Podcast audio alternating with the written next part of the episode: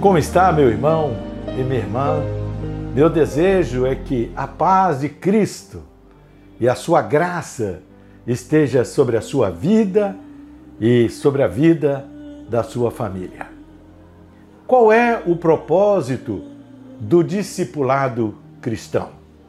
Vamos responder esta pergunta no vídeo de hoje. E te convido a compartilhar esta mensagem com seus amigos e com seus irmãos. Se você ainda não se inscreveu em nosso canal, se inscreva e vamos promover a edificação de nossos irmãos, nossas irmãs, do corpo de Cristo, por meio da mensagem da reflexão que queremos oferecer aqui neste vídeo. Se você ainda não se inscreveu, participe, portanto, e vamos juntos prosseguir na senda da edificação uns dos outros. Vamos então ao vídeo de hoje.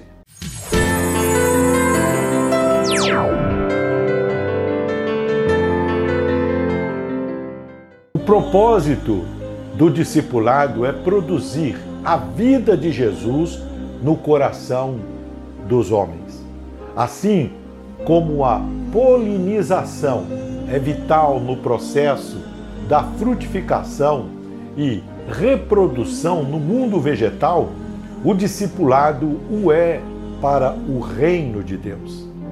Se o processo de polinização conta com a ação do vento, da água, dos insetos e pássaros para transportar os grãos de pólen para produzir fecundação entre as plantas, no reino de Deus, por meio do discipulado, homens e mulheres se tornam portadores da semente da vida, a palavra de Deus, que ao ser compartilhada com outras pessoas, gera a vida de Cristo em seus corações.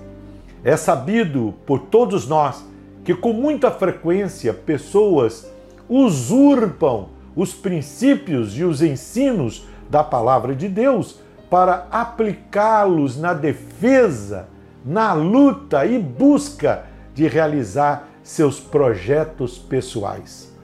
O propósito do discipulado, no entanto, é formar discípulos para Jesus e não para segundos ou terceiros.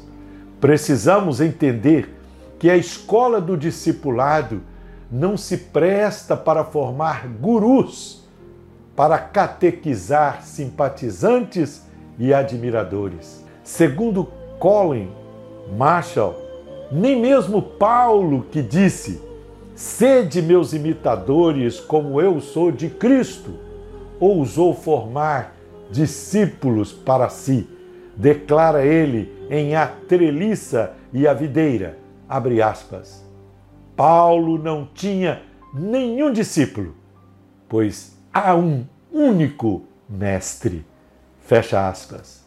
Na prática, corremos o risco de transformar o discipulado numa forma de dominar e controlar pessoas para servirem aos nossos propósitos e projetos. Essa distorção na prática dinâmica do discipulado já fora detectada desde os tempos neotestamentários. Paulo advertiu aos colossos sobre a influência de homens dominadores. A igreja em Corinto demonstrou ser suscetível a esta tendência.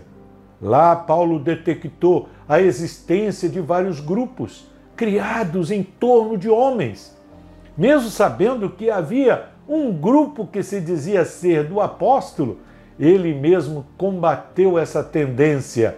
Veja o que ele diz. Abre aspas. Quando, pois, alguém diz, eu sou de Paulo, e outro, eu de Apolo, não é evidente que andais segundo os homens? Quem é Apolo? Quem é Paulo? Servos por meio de quem crestes. Fecha aspas 2 Coríntios 3, verso 4 e 5. Em outras palavras, somos como aquela abelhinha transportando o pólen. O discipulado cristão reproduz a vida de Cristo e não a do homem falido. A vida de Cristo em nós é que deve ser compartilhada. Não fazemos discípulos para nós mesmos, mas fazemos discípulos para Jesus. Assim cremos. É tempo de crescer, é tempo de saltar